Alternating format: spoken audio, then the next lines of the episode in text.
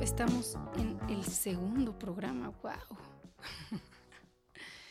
y gracias a los 10 escuchas que ya tenemos en el programa Nombre Estoy, o sea, quiero monetizar. Ya, por favor. Estoy muy emocionada al respecto. Y bueno, pues he tenido algunos comentarios de esos 10 escuchas.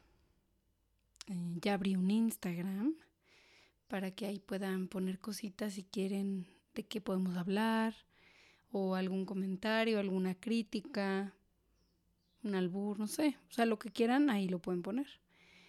Em, voy a intentar modular un poco mi voz. Mi hermana me dijo que, que estaba muy sensual y que no era necesario. Entonces, pues vamos a ver qué sale de esto.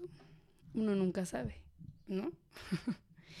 y pues el día de hoy tenía ganas de hablar sobre varias cosas, porque pues también, pues como uno va empezando, pues tienes un buen de temas. Y entonces me costó un poco de trabajo decidir de qué quería hablar y decidí que voy a hablar sobre aprender.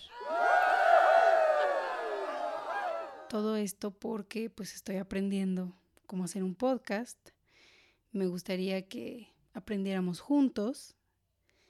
Y pues es interesante cómo a veces aprender depende, sí depende mucho de ti, depende mucho de tus maestros y depende del por qué lo estés haciendo. Eso me lleva a pensar, por ejemplo, en el deporte. Yo he sido pues, muy mala en el deporte, o sea, desde que era chica, pues típica niña que no, o sea, no, dos pies izquierdos, mm, la pelota como que yo tenemos una relación muy extraña porque siempre me quiere agarrar la cara. Y, y entonces yo huía de todo deporte. Después, ya más grande, como a los 25, Em, tuve un problema de rodilla y entonces me dijo el doctor que tenía que hacer ejercicio, porque si no, pues además de que, de que iba a empezar a subir de peso, pues igual mis músculos y mis huesos se iban a atrofiar. Y entonces yo, chin, ¿cómo le hago? Y entonces, igual por azares del destino, me encontré con un maestro de box, bueno, una academia de box y donde había un, un coach que era así bien, súper rudo, súper, súper rudo.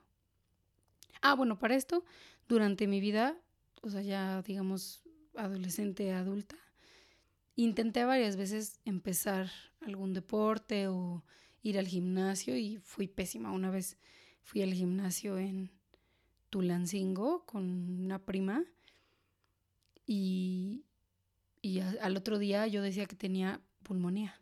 O sea, que me iba a morir de neumonía. Porque eh, había sido trabajo de pecho y entonces eso era lo que me dolía y yo ya sentía que los pulmones los tenía inflamados de agua, ¿no?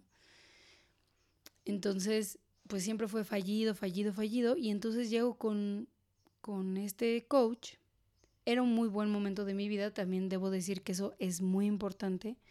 O sea, estaba estable emocionalmente, económicamente, o sea, todo era, iba bien, exceptuando la, la parte muy importante de la salud. Entonces, em, llegué y pues él así desde el primer día fue muy rudo conmigo y, me obligaba a salir de mi zona de confort. Y creo que ahí es algo de las cosas más importantes para aprender algo, que son saber que vas a salir de tu zona de confort. Que no importa que lo que estés aprendiendo, pues vas a tener que estirar eso que ya conocías, darle un nuevo espacio en tu mente y en tu cuerpo a eso que estés aprendiendo. Entonces, bueno, ya llegué y empezó a ser muy rudo y de pronto, o sea, empezó siendo algo por salud, Después, como que hubo un periodo en el que era más bien como un reto de demostrarle al coach que, que yo podía, o sea, que no era una, una tonta para el deporte. Y después de eso ya se volvió un gusto. Ya después ya no, ya no me interesaba demostrarle nada a nadie más que ir y hacerlo. Incluso hasta sentirte como enajenado de que, de que estás aprendiendo y de que estás realizándolo. Y bueno, después lo dejé y porque me mudé. Intenté, o sea, ya después de que me mudé ir a algo parecido, y igual, o sea, duraba dos semanas y lo dejaba, o sea, como que no me motivaba. Y yo creo que ahí es muy importante porque yo siento que muchos alumnos, por ejemplo, cuando llegaban a esta academia con este coach, luego, luego se salían porque era demasiado rudo. Entonces, hay gente que aprende mejor con maestros más blandos y que esto no, quieren, no tiene nada que ver con la inteligencia ni con la capacidad de cada maestro, sino que hay diferentes maneras de enseñar.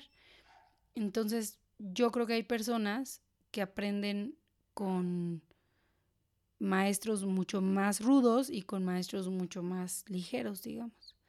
Ustedes cuéntenme, ¿con qué tipo de maestros se llegan a aprender más? Esa va a ser nuestra primera pregunta. Voy a hacer algunas preguntas, a ver si ya que estamos aprendiendo sobre cómo hacer podcast, pues voy a hacer preguntas y vemos si alguien las contesta. y entonces, eh, este maestro era súper intenso, era muy, muy rudo, pero me llevó hasta ese punto. Ahora vamos al otro lado. Ahora, ya después de no haber hecho mucho tiempo ejercicio, así absolutamente nada de ejercicio, este año empecé con yoga, algo que va en contra de mí, en contra de mi personalidad. O sea, yo soy desequilibrada, muy tosca, em, cero eh, flexibilidad, eh, nada de, pues sí, o sea, no, no estoy acostumbrada a utilizar mi cuerpo de una manera, digamos, eh, dócil o ligera. Y además mi mente siempre está trabajando eh, muy rápido, a veces más rápido de lo que yo quisiera. Entonces, ¿por qué lo hice? Porque sabía que iba a ser un reto y que por mi experiencia anterior y el haber analizado qué pasó desde que dejé de ir a tomar box hasta que el día de, de hoy, dije es que yo necesito algo que sea verdaderamente un reto para poder aprender. O sea, necesito estar como en el límite de mi zona de confort para poder aprender. Y pues no sé si eso psicológicamente seguramente no es algo tan bueno que nos cuenten los psicólogos. Pero también hay que aceptar las maneras en las que tú puedes superarte. Y esa es una de, de las formas que a mí me sirve. Entonces, pues llego y definitivamente un total reto. O sea, desde el día que llegué, y empezó a ser un reto por las posturas, por la respiración, o sea, mucho tiempo en sentado, em, en sentado fácil, o sea, sentado de chinita ahí y, y muy, o sea, era muy complicado para mí siquiera tener la mente vacía. O sea, siempre tenía algún pensamiento, estaba divagando sobre alguna actividad del trabajo o estaba divagando sobre un proyecto próximo que quisiera hacer. Y ese era el reto. O sea, ese el, primer reto era la parte mental, que yo creo que en el yoga, los amigos yogis que nos estén oyendo, esa es como la parte, yo diría, fundamental de, de esa disciplina que es la mente, o sea, calmar la mente, tener, tener la mente muy calma y muy clara. Entonces, bueno, tomé ese primer reto. Y el segundo, que evidentemente era todo lo físico. Las posturas, de pronto yo ya veía que, o sea, en mi primer semana de, de clases, pues ya veía otros que se paraban de cabeza, que hacían mil cosas que yo no, o sea, no podía ni siquiera tocarme los dedos de los pies con las manos. Entonces, bueno, ya han pasado tres meses y cada día es un reto diferente. Entonces me doy cuenta que sigo aprendiendo y eso es muy padre. Yo creo que el día que, que deje de aprender, a lo mejor voy a perder la motivación, no lo sé, aunque también ya se volvió algo como parte de mi disciplina, que ahí viene lo que yo diría que es algo, la segunda cosa igual muy importante sobre lograr aprender algo, que es la disciplina. Puede ser que muchas veces tenemos ganas de aprender algo. Estamos en un buen momento de nuestras vidas también, pero no tenemos la disciplina de decir, si yo quedé que iba a tomar las clases de inglés todos los lunes, lo voy a tomar todos los lunes. Así sea que la semana pasada me cayó pésimo el maestro, o así sea que este lunes me siento enferma, o X razones. Entonces para mí es muy importante mantener eso como una motivación. Y nos decía un maestro que, que nos da como teoría del yoga, que algún día lo voy a invitar, ¿cómo no?, a este podcast, claro que sí, que que decían en un libro que no importa desde qué punto llegues al yoga, o sea, con qué motivación llegues al yoga, si llegas por una cuestión física, o sea, para mejorar tu físico, o si llegas por algo más espiritual, o si llegas por una moda, o si llegas para estar junto con otra amiga que, que también hace yoga. No importa el lugar desde el que llegues. Lo importante es que tú aceptes que estás llegando desde ahí. Entonces, por ejemplo, yo desde, o sea, el primer día dije, no, pues yo vengo aquí para mejorar mi salud, porque sé que me hace falta, o sea, yo siento en mi cuerpo que, que me hace falta el ejercicio. Entonces esa era como mi motivación. Ya después de estos tres meses puedo decirles que esa motivación ya cambió por completo. O sea, ahora ya es algo más como como de una competencia conmigo misma. O sea, de, lograrlo, de no dejarlo, de querer eh, hacer las posturas, de querer eh, estar más tranquila, de poder incluso un día, ¿por qué no? Hasta certificarme y poder ayudar a alguien más a que aprenda esto. Entonces ha, sido un, un viaje interesante. Entonces aquí esto sería como que lo tercero muy importante. O sea, puedes estar muy calma contigo misma, puedes tener la disciplina, pero si no tienes la motivación, probablemente vas a estar fastidiado. Y lo vas a hacer porque tienes la disciplina de hacerlo. Pero va a terminar y, y ya lo vas a dejar, ¿no? O sea, ya no vas a, ya no vas a utilizar ese aprendizaje para algo porque te va a traer un recuerdo negativo. O ni siquiera te va a traer un recuerdo, o sea, solo va a ser como, ah, aprendí esto, ya vaya. Y nunca más lo vas a utilizar. Entonces es muy importante la motivación por la que queremos aprender algo y estar claros de cuál es, o sea, no querer como mentirnos a nosotros mismos de que, ah, no es que yo quiero aprender eh, francés porque siempre me ha gustado esa, esa lengua aunque en realidad quieres aprender francés porque te encanta el acento. O yo quiero este, aprender box porque es mm, un deporte muy interesante, aunque en realidad quieres aprender box porque el que te gusta sabe box o va a esa academia. Y está bien. O sea, yo no, no creo que exista una mm, motivación negativa. Bueno, seguro sí. No, seguro sí existen motivaciones negativas, pero, pero creo que no, no hay por qué ocultar la motivación que te lleva aprender algo, a menos de que sea matar o algo así. Ahí sí, cuidado amigos. no aprendas eso. Pero bueno, vamos a una pequeña pausa y seguiremos hablando sobre aprender.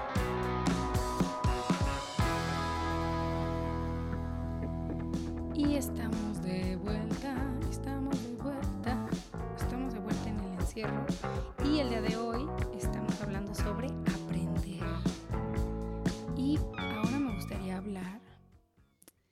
sobre las formas en las que aprendemos y las cosas más bizarras que se pueden aprender a hacer. ¿Ok? Así bien Em, bien educativa, ¿no? O sea, ante todo enseñando. Y bueno, hay diferentes metodologías del aprendizaje. A mí me da muchísima risa que ahora como que los nuevos maestros ya quieren usar herramientas demasiado innovadoras. A mí me tocó cuando estaba en la prepa que sí había algunos maestros como que tenían ciertas técnicas y te hacían concursos y, y no sé, o sea, te ponían como cosas diferentes, divertidas, digamos, o sea, más que innovadoras. Bueno, sí eran innovadoras, pero estaban más hacia el lado de la diversión, o sea, como para que sintieras que lo que estabas haciendo era divertido. Y ahora ya son como muchísimas, muchísimas, muchísimas más las técnicas en las que en las que se involucran los maestros. Obviamente hay mucho sobre el aprendizaje virtual, que ahora digo que estamos en encierro, pues nos ha ayudado mucho. Hay muchísimas eh, universidades que ahorita están abriendo sus cursos en línea de manera gratuita para que todos los que están en cuarentena pues podamos aprender algo. Que ahí yo creo que también hay gente que, que le gusta o que puede aprender en línea y hay gente que no. O sea, hay gente que está así como este casada con la idea de, de aprender en, la escuela con un maestro y un pizarrón y hacer apuntes y demás. Entonces igual es interesante cómo todas esas cosas han evolucionado. Ahora, em, creo que también es muy interesante eh, como estas formas en las que aprendemos afuera de, digamos, del, de, la, de la enseñanza, ¿no? O sea que a lo mejor un maestro te enseña las tablas de multiplicar ¿no? Y entonces te enseñó ahí en la escuela eso, pero tu curva de aprendizaje es mucho más amplia que solamente estar en la escuela. Todavía regresas a tu casa y entonces también yo me acuerdo que cuando era chica, pues, o sea, eran tardes de así mi mamá intentando así volverme y volverme volverme a explicar las cosas, bueno, algunas cosas. Y, y después hacer ejercicios, pero ya después cuando eres más grande, o sea, por ejemplo, cuando estaba en la prepa, que ya hacías grupos de estudio para, aprender. Entonces pasaba que de pronto son, cinco amigos y uno es súper bueno en, en la física y entonces ya le enseña a los demás. Te vuelves como un, un submaestro, digamos aunque uno mismo también tiene que ir explorando esa curva del aprendizaje, que es lo que a veces nos pasa a muchos, que nada más piensas que vas a la escuela y aprendes algo y ya. Y que pasa igual, yo siento, de alguna manera, con eh, las dinámicas artísticas o con, con los deportes.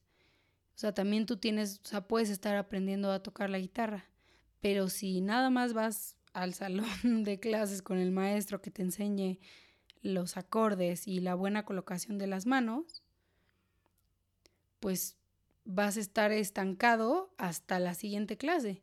Realmente lo que te deja el maestro pues son tareas para que practiques y practiques y practiques, pero al mismo tiempo, sin darte cuenta, también estás aprendiendo cosas nuevas. Y pueden ni siquiera estar relacionadas con la guitarra en este caso. O sea, puede ser que las tareas que te dejan en algunos, en algunas cosas o en algunas clases, después se tornan en un aprendizaje hacia otra cosa. ¿no? O sea, un aprendizaje más de, incluso hasta de la forma en la que estudiamos, por ejemplo. ¿no? O sea, yo me acuerdo también que ya cuando estaba en la carrera, tenía una compañera, una muy buena amiga, que siempre sacaba las mejores calificaciones. Era muy, muy intensa. Aparte era, este, pues si me estás escuchando, em, era fanática del fútbol y entonces no, no se perdía ningún partido de fútbol y así. O sea, era, era, era muy curiosa. Y, y ella, por ejemplo, decía que tenía que estudiar en voz alta. O sea, ella ponía lo que nos dejaban para el examen o lo que hubiéramos visto en el mes y lo, y lo estaba repitiendo en voz alta y, lo borraba y lo escribía y lo volvía a decir en voz alta y decía es que yo solo puedo aprender así, o sea, como aprender yo repitiéndolo. Y digo, wow, a mí la verdad eso nunca me ha servido. O sea, siento que incluso cuando lees un libro en voz alta, a veces ni siquiera, bueno, al menos a mí me pasa, díganme ustedes cómo les pasa con eso. Es otra de las preguntas.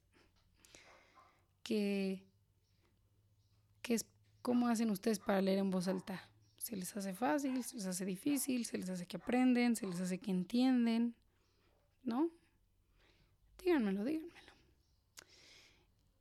Y em, pues también dentro de las metodologías de los maestros ya ahora tienen, bueno, desde que, desde hace unos 10 años o 15 años, el trabajo en equipo, pero realmente colaborativo, porque mm, bien me cuentan, o sea, mi mamá y mis tías, que cuando antes eran trabajos en equipo era a ti te toca traer la cartulina, a ti te toca traer el lápiz, a ti te toca esto y ya. Y ahora se supone que ya es colaborativo. O sea, que tiene que ser que todos se sientan, conversan sobre el punto al que quieren llegar, eh, toman decisiones, al mismo tiempo que, o sea, negocian sobre ciertas cosas, después plantean una ruta y después eh, caminan hacia esa ruta.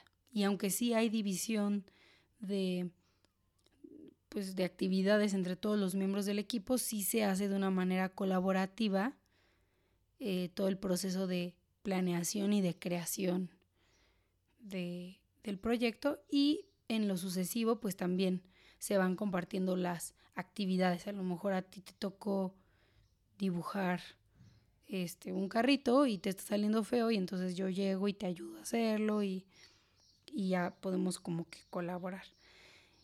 Y dentro de eso también pues es muy curioso como dentro de los grupos de trabajo también te puedes dar cuenta de, de pues sí, o sea, cómo aprendemos diferente las personas. O sea, hay gente que le puedes estar hablando sobre un meteorito y, lo que aprendió fue la parte física del meteorito. Y otra persona más bien se maravilló por saber de la existencia de los meteoritos. Y otro más bien aprendió sobre la importancia de, de estar a salvo, ¿no? Y a lo mejor otro se queda con las ganas y entonces se mete a internet a buscar un poco más sobre qué son los meteoritos y y todo, ¿no? Entonces es muy chistoso. También me acuerdo que cuando estábamos en la prepa, tuvimos un trabajo colaborativo en el que teníamos que hacer una muestra gastronómica de, creo que era de Veracruz. Si mal no me equivoco, creo que era de Veracruz. Y entonces tenía varios compañeros que de todos ellos son muy chistosos. Y estábamos en la casa de mi mejor amigo, que le mando un beso. ¿Sabes quién eres?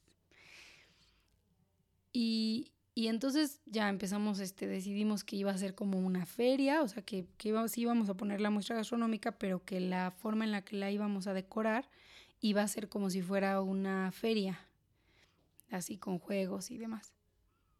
Entonces ya empezamos a hacer las cosas y de pronto unos compañeros se les empezó a salir de las manos, así, a salir de las manos. Y empezaron como a quemar unos papeles y, empezaron como a bailar y tal. Entonces, eso de alguna manera, o sea, estaba divertido, la verdad, o sea, era divertido lo que estaban haciendo y, y todo.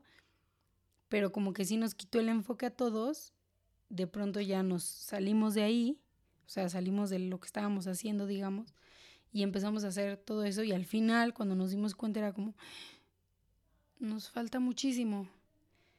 Y entonces pues ese enfoque lo tuvimos que poner otra vez ahí. Y la verdad es que nos quedó horrible. O sea, sí, al otro día había algunos compañeros que llevaban cosas muy, muy, muy elaboradas, que incluso muchas yo siento que las rentaron y contrataron a, grupos para que fueran a tocar y, o sea, muy, muy, muy bonito. Y nosotros era así un stand que según era una feria, pero, pero estaba muy mal.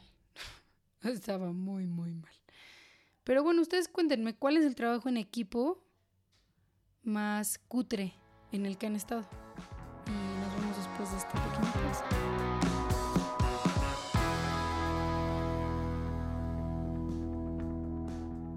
Y pues bueno, ya estamos de vuelta en el encierro para nuestra último, nuestro último bloque.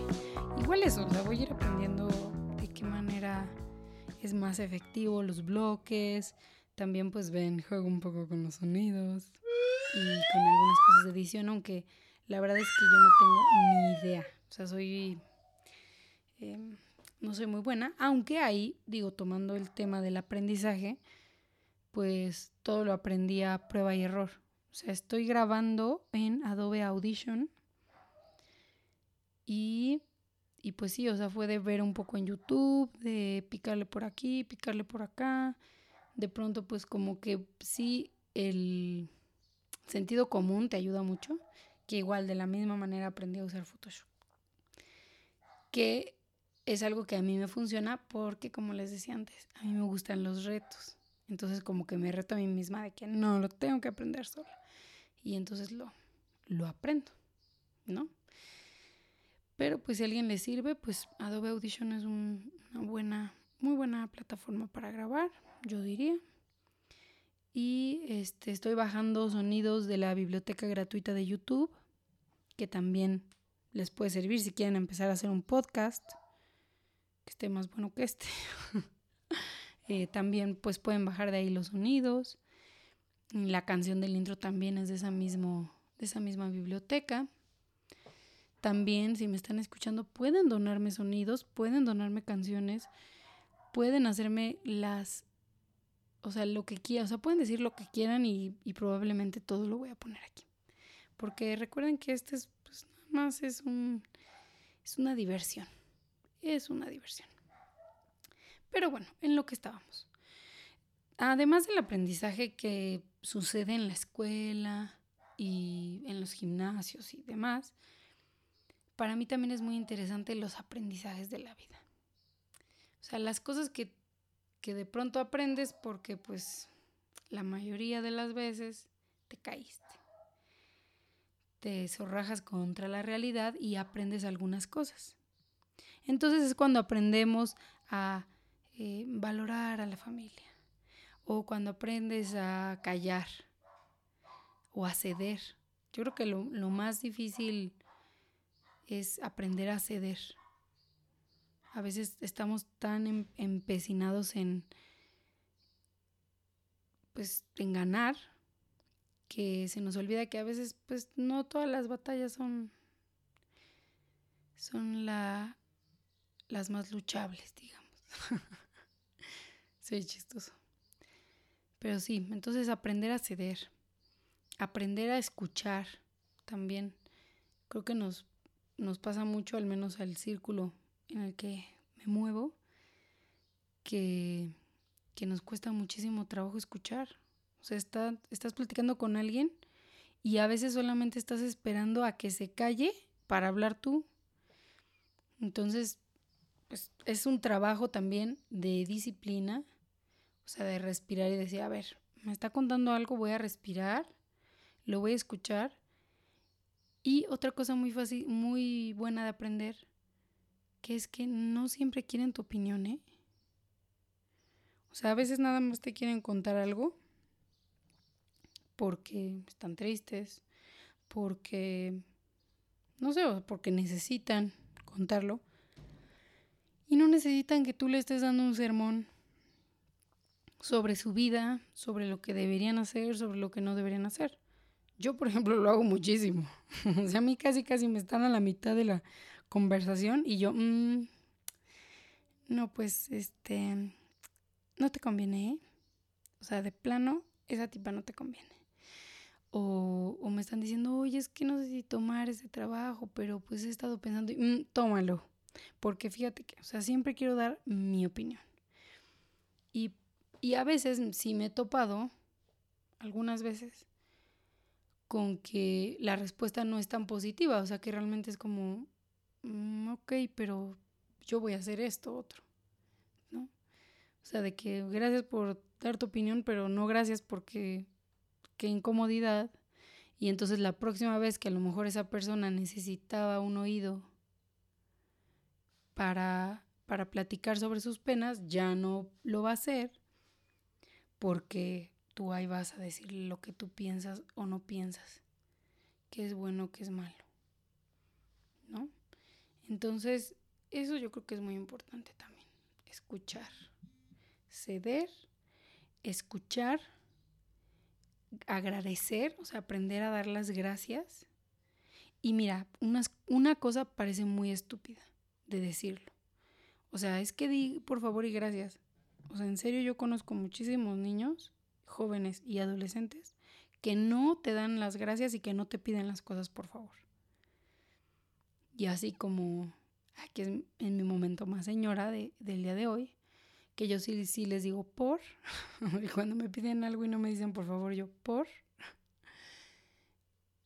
Y, y yo creo que eso tiene que ver, sí, con, con educación en casa, ¿no? Pero independientemente de eso, creo que ya llega una edad en la que, pues ya, como parte de una sociedad, ya debes decir, oye, no manches, voy a decir por favor y gracias. Y ya de una manera más eh, espiritual, digamos, está la parte de dar gracias. Todos los días estar agradecido. Porque estás vivo, porque respiras, porque tienes la oportunidad de de caminar, porque tienes un trabajo, porque tienes una familia. Entonces, creo que, hay que ser agradecidos, aprender a ser agradecidos. Y también cuando alguien hace algo por ti, a veces los lo damos por sentado. O sea, cuando algún familiar o, o, nuestra pareja o lo que sea nos, nos dan algo, a veces como que sí agradecemos, pero, ah, gracias, bye y se nos olvida la parte de, oye, se tomó el tiempo de hacer lo que haya hecho, ¿no? a lo mejor le costó dinero o le costó un esfuerzo o te está dando algo que es muy valioso eh, sentimentalmente. Y aprender a ser agradecidos, o sea, tener, tener esa, ese agradecimiento. Por eso yo les voy a dejar el día de hoy la bella tarea de que agradezcan tres cosas. O sea, agradezcan hoy tres cosas eh, al universo o a, a quien sea, pero agradezcan tres cosas hoy. Y, y, que se vuelva a lo mejor un hábito el agradecimiento y que lo podamos meter dentro de, de nuestro habitual, ser agradecidos. Pues muchas gracias, nos vemos en el próximo episodio ahora que ya estamos formalmente en cuarentena. Voy a estar intentando hacer un programa diario. No les prometo que esto vaya a mejorar pronto, pero voy a poner todo mi empeño en ello. Y les pido que se metan al Instagram, que es en guion bajo cierro, y que ahí me manden mensajes, pongan, comenten lo que quieran para poder mejorar este podcast. Les agradezco muchísimo haberme escuchado